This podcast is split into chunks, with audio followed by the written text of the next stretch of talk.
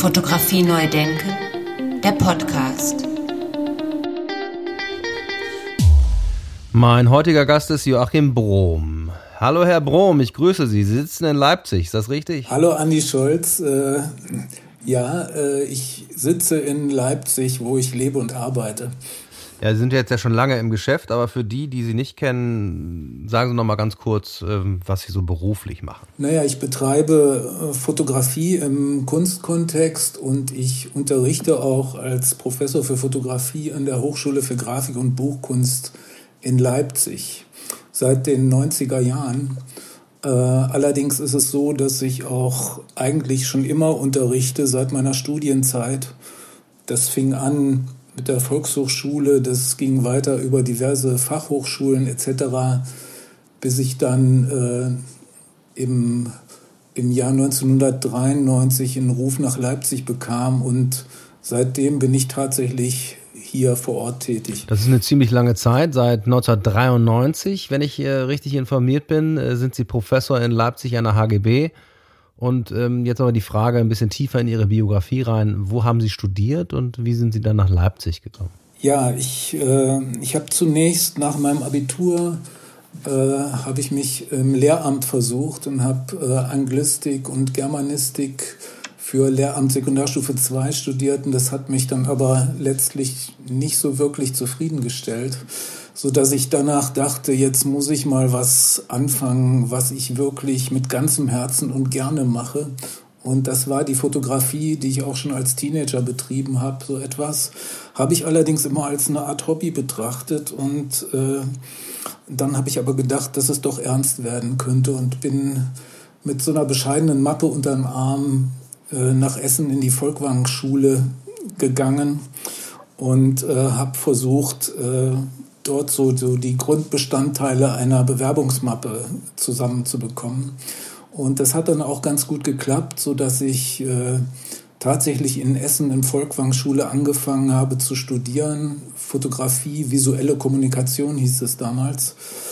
Ähm, und äh, das war genau das Jahr, ich glaube 1978, als Otto Steinhardt starb, habe ich dort begonnen. Insofern bin ich jetzt kein Jünger der subjektiven Fotografie äh, mehr geworden, sondern habe mich relativ pragmatisch orientieren müssen, weil es wurde viel Wert auf Angewandtes gelegt und damals war es so, dass man Bildjournalismus oder Werbefotografie als Optionen hatte. Und ich habe mich damals gesehen als einen, äh, als einen Fotografen, der die Welt bereist und vielleicht für Magazine wie Geo oder noch andere Magazine arbeitet und jeden Monat sechs bis acht Doppelseiten in tollen Zeitschriften hat und gut bezahlt wird dafür. Also das war so meine Vorstellung. Ja, sehr, sehr schöne Vorstellung. Ist es denn dann dazu gekommen oder wie ist der weitere Verlauf gewesen? Ja, es ist natürlich nicht dazu gekommen, weil irgendwo musste der Haken ja sein. Und ich habe im Laufe meines Studiums habe ich äh, in Essen damals den Fotografen Michael Schmidt aus Berlin kennengelernt, der die dortige Werkstatt für Fotografie Kreuzberg geleitet hat zu der Zeit. Und der hat mir eigentlich ein ganz anderes Bild von fotografischer Tätigkeit vermittelt, nämlich keine Auftragsfotografie, sondern sich selber einen Auftrag geben. Also selbst bestimmen, was man fotografisch bearbeiten möchte. Seine, nicht nur seine eigenen Themen suchen, sondern auch seine eigene Bildsprache suchen. Und äh, Klaus Honneff hat ja damals den Begriff von der Autorenfotografie geprägt. Und ich sah mich dann eigentlich auch in der Folge als Autorenfotograf. Man muss sich das so ein bisschen vorstellen wie jemand, der schreibt, also ein Autor. Und der Autor kann ja entscheiden, ob er Zeitungsartikel für die Tageszeitung schreibt oder ob er Essays für Magazine schreibt oder Kurzgeschichten oder gar Romane, ob er ein Schriftsteller ist. Also all diese Möglichkeiten äh, boten sich da auch in der fotografischen Tätigkeit und das hat natürlich mein, also mein ganzes Denken über Fotografie vollständig verändert. Welchen Auftrag haben Sie sich denn sozusagen als erstes gegeben? Naja, das ging ähm. schon im Studium los, indem man sich dann natürlich jetzt nicht mehr nicht mehr jede Woche den Stern anguckt oder die Geo, sondern sich mal informiert, was wird denn darüber hinaus noch mit Fotografie gemacht. Äh, und da kommt man relativ schnell in ganz andere Anwendungsbereiche, nämlich zum Beispiel in das Feld der Kunst.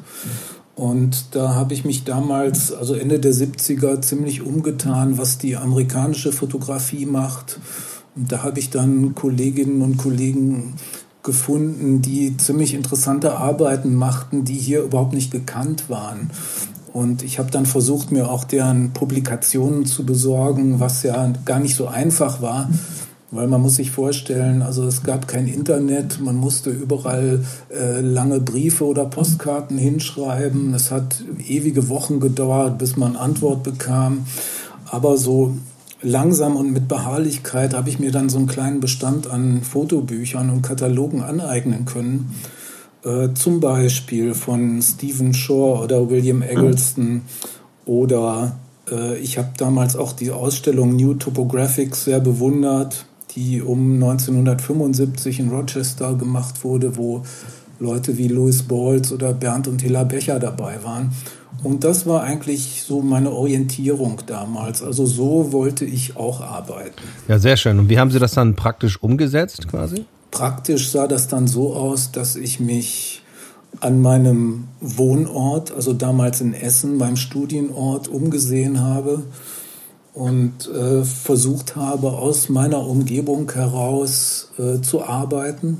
Also sozusagen das Gewöhnliche anzuschauen, das, was einem jeden Tag begegnet.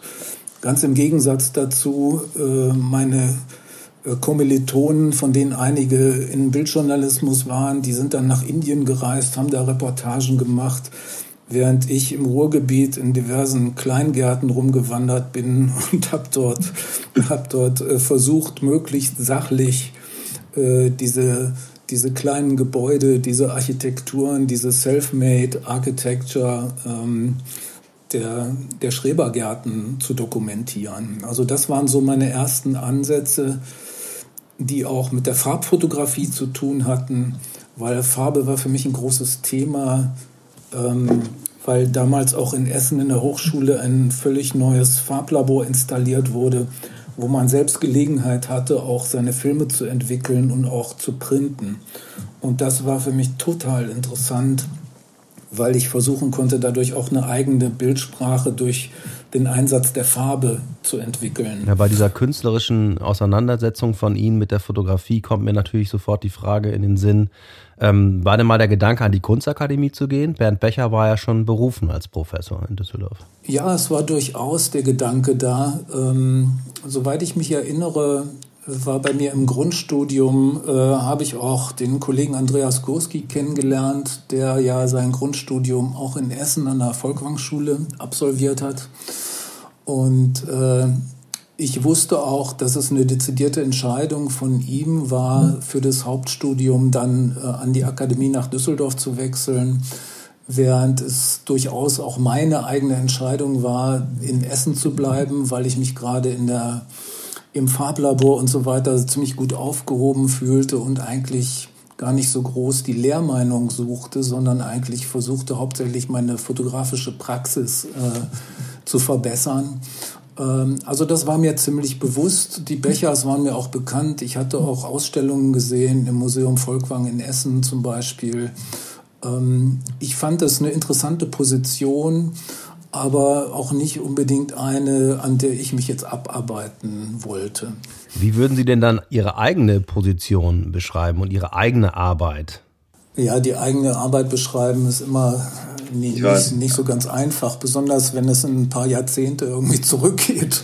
Also meine Arbeit hat sich ja auch verändert im Laufe der Zeit und äh, begonnen hat es sicherlich auch mit dem, ähm, mit dem Begriff des Dokumentarischen, der ja ein sehr dehnbarer Begriff ist, hat sich dann mal geändert in dokumentarischer Stil. Das heißt, dass man bildliche Merkmale des Dokumentarismus aufgenommen hat, dass aber äh, die eigentliche Arbeit gar nicht so dokumentarisch äh, gemeint war. Also der Begriff dokumentarischer Stil ist ja von, von äh, Walker Evans geprägt und äh, das ist sicherlich eine ziemlich kluge Umschreibung dessen, was wir machen. Also es geht immer noch, es geht tatsächlich noch darum, dass man einen, einen Gegenstand hat, der, in der mit der Fotografie abgebildet wird, äh, dass man sich mit der Realität beschäftigt. Das war mir immer wichtig, auch mit dem Lebensumfeld, mit dem eigenen Lebensumfeld beschäftigt, dass man nicht wirklich exotisch wird. Also ich wollte immer vermeiden, äh, als ein, ein, ein Fremder irgendwo hinzugehen und irgendwas aufzunehmen, was ich überhaupt nicht kannte oder nicht beurteilen konnte. Also ich wollte nichts Exotisches äh, fotografieren. Ähm, das erschien mir zu der Zeit auf eine gewisse Weise unseriös, weil man als Unwissender ja nicht wirklich viel beitragen kann zu dem, was man da sieht oder das auch nicht wirklich einordnen kann. Insofern war meine Präferenz, mich mit den Dingen zu beschäftigen, die ich glaubte zu kennen und die in meinem eigenen Lebensumfeld auch eine Rolle spielten.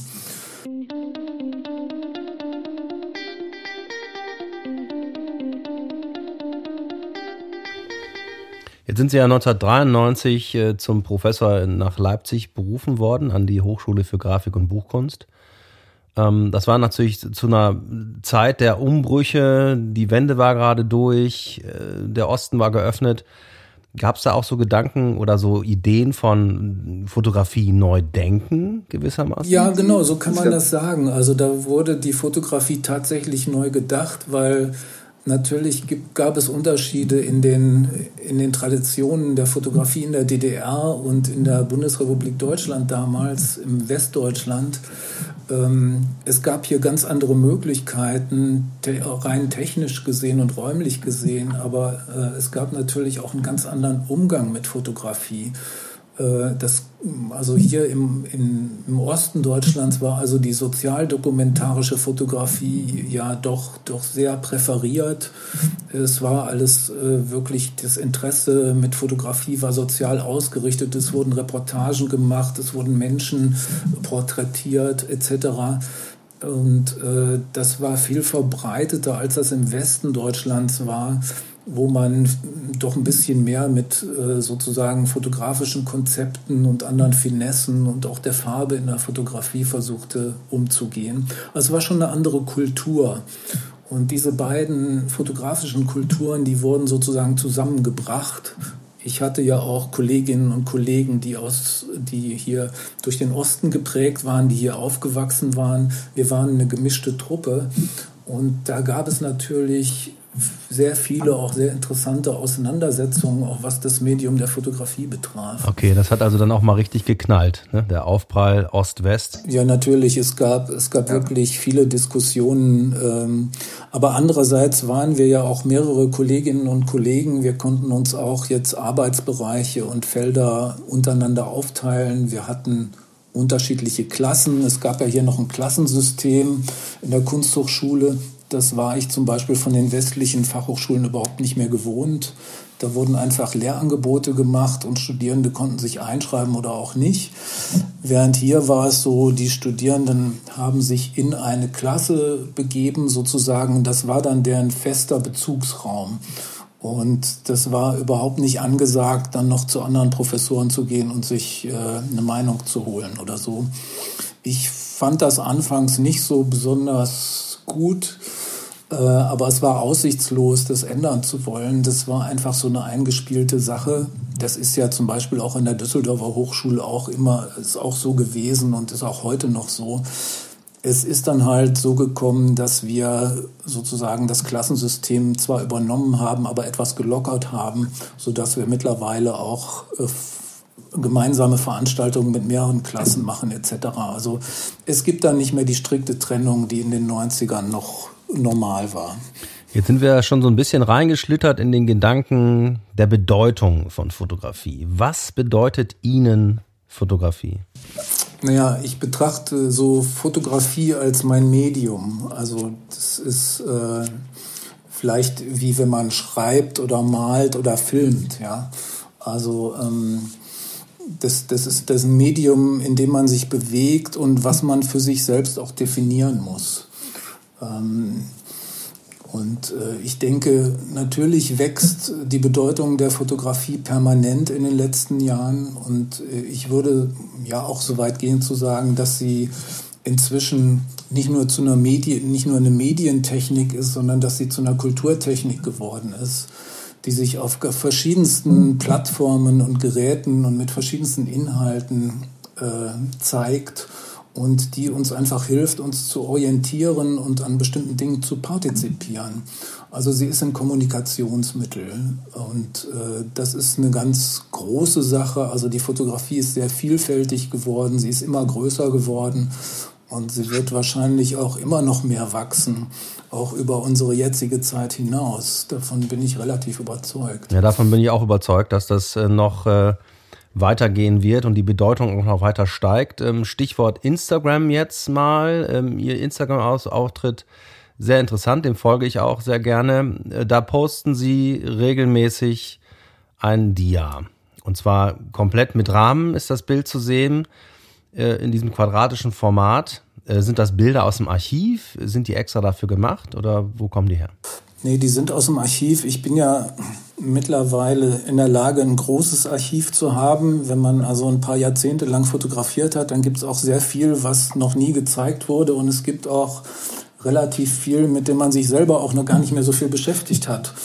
Und ich bin halt gerade dabei, auch mein Archiv ein bisschen zu sichten. Und ich habe dieses Konvolut von Diapositiven gefunden, die tatsächlich aus der Zeit zwischen 1995 und 2000 stammen. Und zwar aus der Situation, als ich immer zwischen Essen und Leipzig hin und her gefahren bin, als ich gependelt bin, als ich teilweise auch noch im Ausland unterwegs war. Und in der Zeit hatte ich eigentlich überhaupt keine Zeit mehr ins Labor zu gehen. Und äh, da habe ich gedacht, ich muss aber ich muss aber während der Zeit auch fotografieren. Ich wollte das auch. Und dann habe ich mich entschieden, alles auf Diafilm zu fotografieren und den einfach entwickeln zu lassen und mir gerahmt zurückschicken zu lassen. Und so habe ich jetzt ein Konvolut von mehreren hundert oder vielleicht sogar auch über tausend äh, Diapositiven, die ich auch noch nie für eine künstlerische Arbeit im weiteren Sinne verwendet habe. Ähm, ja, mit einer Ausnahme. Ein Teil davon ist mal in der im Kunstverein Düsseldorf gezeigt worden im Jahr 1996, glaube ich, oder 97. Da gab es mal eine Ausstellung äh, Joachim Brumm und Volker Heinze. Und äh, da gibt es auch eine kleine Publikation dazu. Äh, das war aber, glaube ich, das einzige Mal, äh, wo ich diese Arbeiten oder einen Teil dieser Arbeiten zeigen konnte. Und insofern sitze ich jetzt auf diesem großen Archiv von Diapositiven und dachte, ja, sieht ja ganz schön aus, aber was damit machen? Und dann bin ich auf die Idee gekommen, ich stelle das jetzt auf Instagram und äh, schau mal, wie lange ich da durchhalte damit sozusagen. Also ich poste zweimal die Woche ein Dia und äh, führe mir somit auch mein eigenes Bildarchiv vor Augen und lasse halt auch andere daran partizipieren. Ja, da stellt sich natürlich für mich sofort die Frage nach der Auswahl. Äh, wie kommen Sie zu der Auswahl? Die Frage nach der Auswahl, ja, die Frage nach der Auswahl ist ganz spontan. Also ich habe hier äh, ich habe hier so, so Magazine, wo jeweils 20 Dias drin sind, einen ganzen Stapel. Und jedes Mal, wenn ich einen neuen Post mache, dann schaue ich mir den ein bisschen durch äh, und entscheide mich für ein Bild, was sozusagen in irgendeiner Weise zu denen passt, die ich vorher gepostet habe. Und äh, also das funktioniert ganz spontan. Da stellt sich natürlich sofort die Frage, ich glaube, die stellt sich jeder, der mit Bildern arbeitet. Wann ist ein Bild ein gutes Bild? Wann zeigen Sie es? Naja, ich finde erstmal Bilder interessant, die äh, sich mir nicht sofort erschließen. Also ich finde Bilder interessant, die mir eine Frage stellen, eher als dass sie irgendwas beantworten. Ich finde Bilder total langweilig, bei denen man gleich sieht, das ist eine tolle Sache, die toll fotografiert ist. Ja, finde ich super und das war's dann. Also solche Art von Bildern interessieren mich nicht, sondern mich interessieren schon Bilder, die so ein bisschen auf ihre Art und Weise sperrig sind, die etwas zeigen, was ich so noch nicht gesehen habe, äh, was vielleicht auch äh, in der Art noch nicht fotografiert wurde. Aber ich glaube auch, dass es total, natürlich total wichtig ist, auf den, auf den Kontext zu schauen. Das heißt, es kann ja eigentlich jeder heute ein gutes Bild machen, mehr oder weniger. Ja, also gut im Sinne von, es ist alles scharf und ich kann erkennen irgendwie, was gemeint ist. Aber darum geht es ja gar nicht mehr, sondern es geht ja darum, mit Fotografie was auszusagen. Und besonders in der Kunst geht es darum, äh, mit der Fotografie sich auch eine Position zu erarbeiten. Und dazu gehört halt der, der Begriff des Werks. Ja, also ähm, ich denke, dass äh, man, man muss ein fotografisches Werk entwickeln, was bestimmte Parameter hat. Und das ist das, was, worum es geht. Und dazu gehört mehr als nur äh, ein paar gute Bilder zu haben oder Bilder, die man selber gut findet. Und es gibt immer wieder neue Kontexte, die hier verhandelt werden müssen. Und letztlich geht es natürlich um, den, um die Künstlerin oder den Künstler selbst. Das heißt, wie verortet sich die Person und äh, wie ist sie in der Lage, ihr Werk, äh, ihr Werk zu vermitteln oder überhaupt sichtbar werden zu lassen.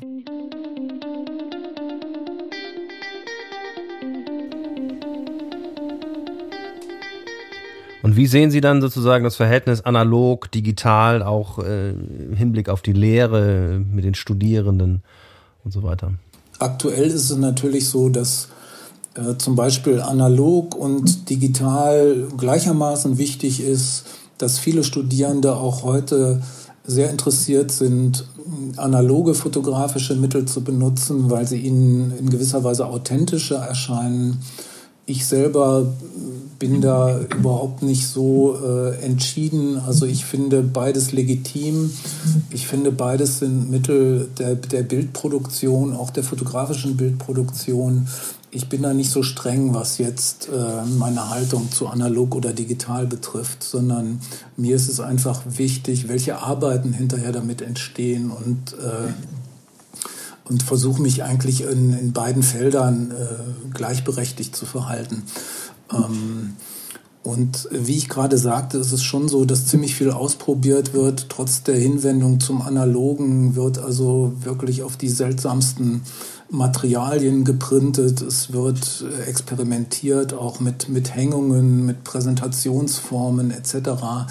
Und das ist gerade in den letzten Jahren, glaube ich, besonders, besonders stark geworden, dass man die traditionelle Fotografiepräsentation nicht mehr wirklich interessant findet, sondern dass man versucht, neue Wege zu gehen, auch gar nicht so sehr, was das Fotografieren selbst betrifft, aber was die Präsentationsform und die Kontexte betrifft, da wird viel experimentiert. Und ich glaube, da können wir in den nächsten Jahren auch noch einiges Neues erwarten. Warum stürzen sich jetzt die jungen Studierenden auf die Präsentationsform? Ist es, äh, wenn wir die letzten 30 Jahre mal Revue passieren lassen, das eine zu viel und das andere zu wenig gemacht worden? Naja, ich, ich glaube, zuerst mal musste sich die Fotografie als eine künstlerische Form überhaupt etablieren. Und das war hauptsächlich im musealen Kontext.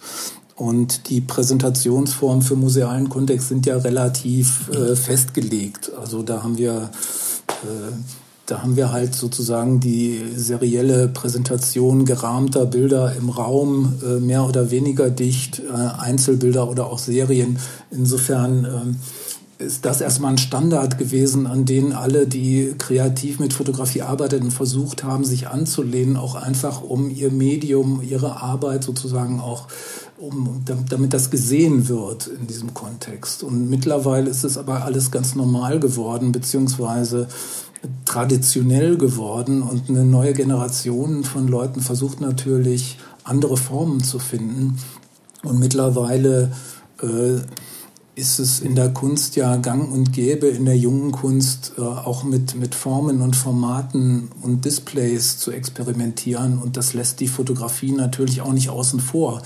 Das heißt, die muss da mit rein und man merkt jetzt auch durch die digitalen Mittel, also dadurch, dass, äh, dass man äh, Projektionen beamen kann, dass man auf verschiedene Materialien drucken kann, eigentlich alles Errungenschaften der letzten Jahre durch bestimmte Inkjet-Techniken, dadurch, dass Projektionstechnologie auch billiger wird, erschwinglich wird.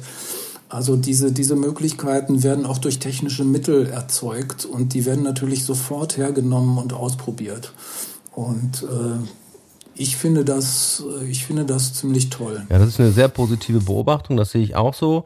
Und äh, Sie beobachten also auch in Leipzig zum Beispiel, dass die jungen Studierenden sich wieder intensiv mit der analogen Technik auseinandersetzen. Absolut. Also ich glaube, es ist auch wichtig, um ein Verständnis für das Medium zu kriegen, also wo das herkommt sozusagen, äh, sich dem zu widmen. Also es ist ja so viele Bewerbungs, äh, man kann gar nicht sagen Mappen, man sagt ja gar nicht mehr Mappen, viele Bewerbungs-PDFs äh, bestehen ja hauptsächlich noch aus äh, Smartphone-Aufnahmen. Und äh, was wir zum Beispiel unseren Studierenden bieten, ist, wenn die neu hierher kommen im ersten Semester, die bekommen erstmal eine analoge Kamera, die wir vorher für relativ günstiges Geld bei eBay erworben haben, in die Hand gedrückt mit einem Schwarz-Weiß-Film drin. Und die bekommen erstmal erklärt, was eine Blendeneinstellung ist und was eine Zeit ist und was Filmempfindlichkeit ist. Das wissen die alle nicht. Oder die meisten wissen das wirklich überhaupt nicht. Und dann müssen die mal einen 36er Film äh, voll fotografieren und die entwickeln den Film auch nachher selbst unter Anleitung. Und die machen auch eigene Prints davon, so dass die mal eine Vorstellung davon kriegen, wie ist überhaupt so ein analoger Ablauf und wie sind, funktionieren eigentlich fotografische Parameter. Und es, äh, ich glaube, was auch ganz wichtig ist zu vermitteln, ist ein Begriff von fotografischem Werkzeug.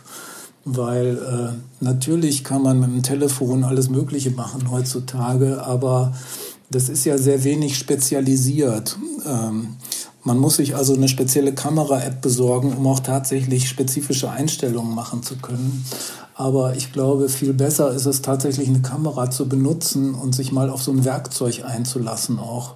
Wie funktioniert der Sucher? Wann schaue ich nur auf ein Display? Wann, was ist der Unterschied zwischen einer Spiegelreflex und einem Spiegellosen? Was sehe ich da? Das sind ja alles ganz wichtige Wahrnehmungen, auch gerade für künstlerisches Arbeiten. Und insofern verbringen wir auch Zeit damit, wirklich auf die Werkzeuge einzugehen. Und natürlich ein, besonderer Punkt ist dabei, dass man sich natürlich wünscht, dass die Studierenden sich auch ganz bewusst ihr eigenes Werkzeug auch dann aussuchen und damit arbeiten.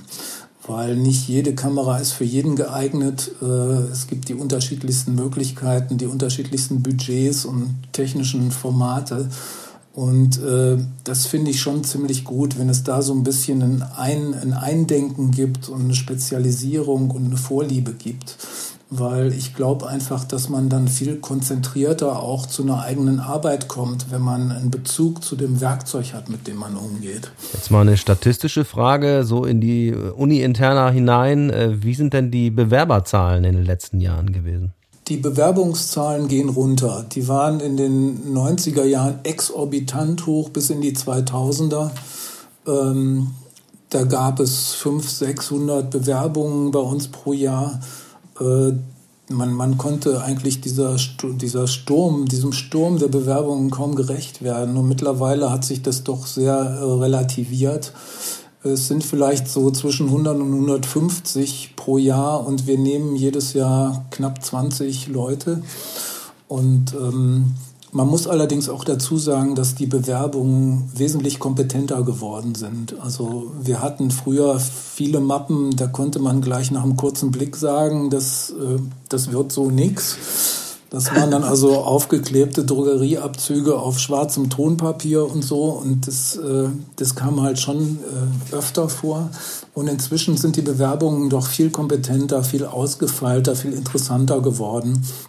Und ich finde die Entwicklung eigentlich im Grunde positiv, weil die Leute informieren sich besser vorher. Die äh, bekommen von uns auch Termine zur Beratung, wie man sich bewerben kann. Äh, da kann man auch mal seine, seine Mappe vorher schon mal jemand zeigen und wird beraten. Die können sich auch an verschiedenen Hochschulen informieren, wie das, äh, wie das da läuft und äh, was so die Schwerpunkte der einzelnen Hochschulen sind. Und insofern bekommen wir einfach äh, wesentlich informiertere Bewerbungen, was dann letztendlich auch weniger sind, aber dafür können wir mit denen viel mehr anfangen. Das heißt, man könnte so salopp sagen, in den 90er Jahren war es eine Modeerscheinung sozusagen und es waren ganz viele Bewerber. Und heute ist es spezialisierter geworden vielleicht. Es ist sicherlich spezialisierter geworden und natürlich ist auch der ganze Beruf des Künstlers im Grunde ein ein, diskutabler Beruf. Das heißt insofern, das heißt, wer entscheidet sich schon freiwillig dafür? Also da muss man, wir, wir nehmen halt auch gerne Leute auf, die jetzt nicht gerade 18 geworden sind und ihr Abitur gemacht haben und denken, sie möchten jetzt Künstlerin werden, sondern wir nehmen auch sehr gerne Personen auf, die schon mal was angefangen haben, die sich vielleicht schon mal grundlegend auch schon mal einen Beruf gelernt haben, die sich nach einer gewissen Zeit der Auseinandersetzung dafür entscheiden, dass das Künstlerische für sie das Richtige ist. Das heißt, äh, also wir, wir versuchen zu vermeiden, dass äh, zu viel Naivität zu diesem Wunsch verführt, ein Kunststudium anzufangen.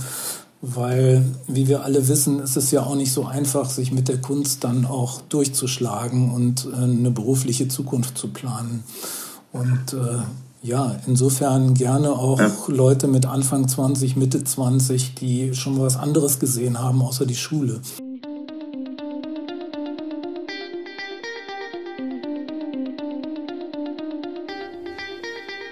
Jetzt heißt ja mein äh, Podcast hier Fotografie neu denken und jetzt würde ich gerne mal so ein bisschen in die Bildinhalte reingehen oder in die Wahrnehmung. Glauben Sie, dass sich durch die Digitalisierung, die stattgefunden hat, die Wahrnehmung verändert hat bei den jüngeren Menschen oder bei den Studierenden? Wie beobachten Sie das? Naja, ich glaube, dass das Denken über das Medium einfach komplexer geworden ist. Und zwar viel komplexer in relativ kurzer Zeit.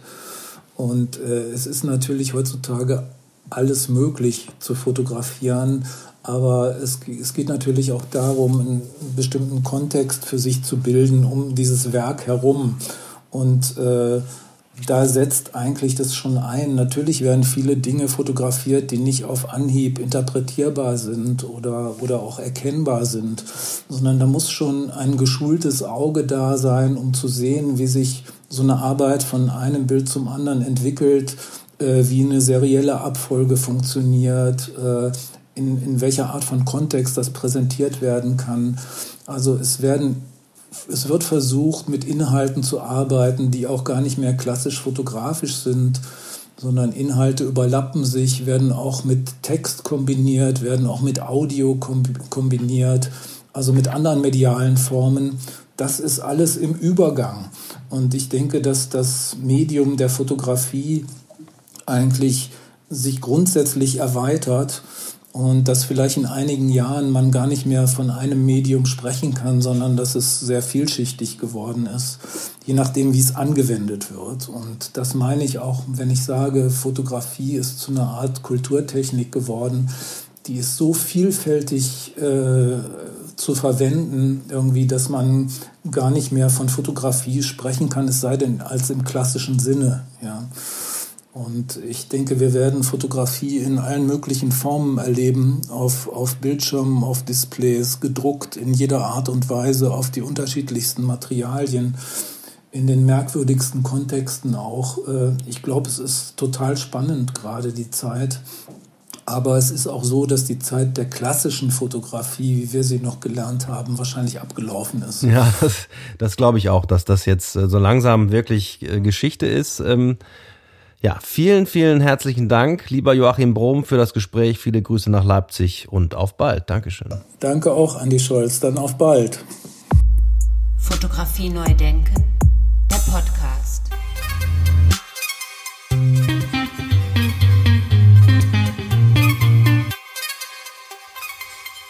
Ja, vielen Dank nochmal, Joachim Brom.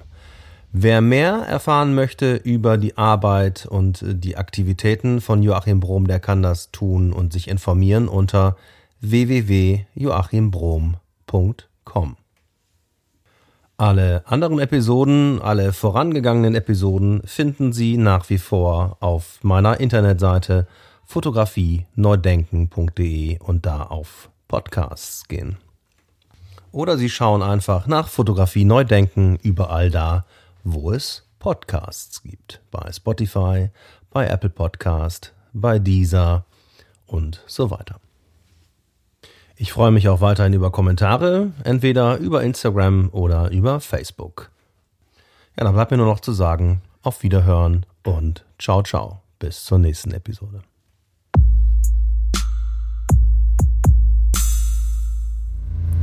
Fotografie neu denken, der Podcast.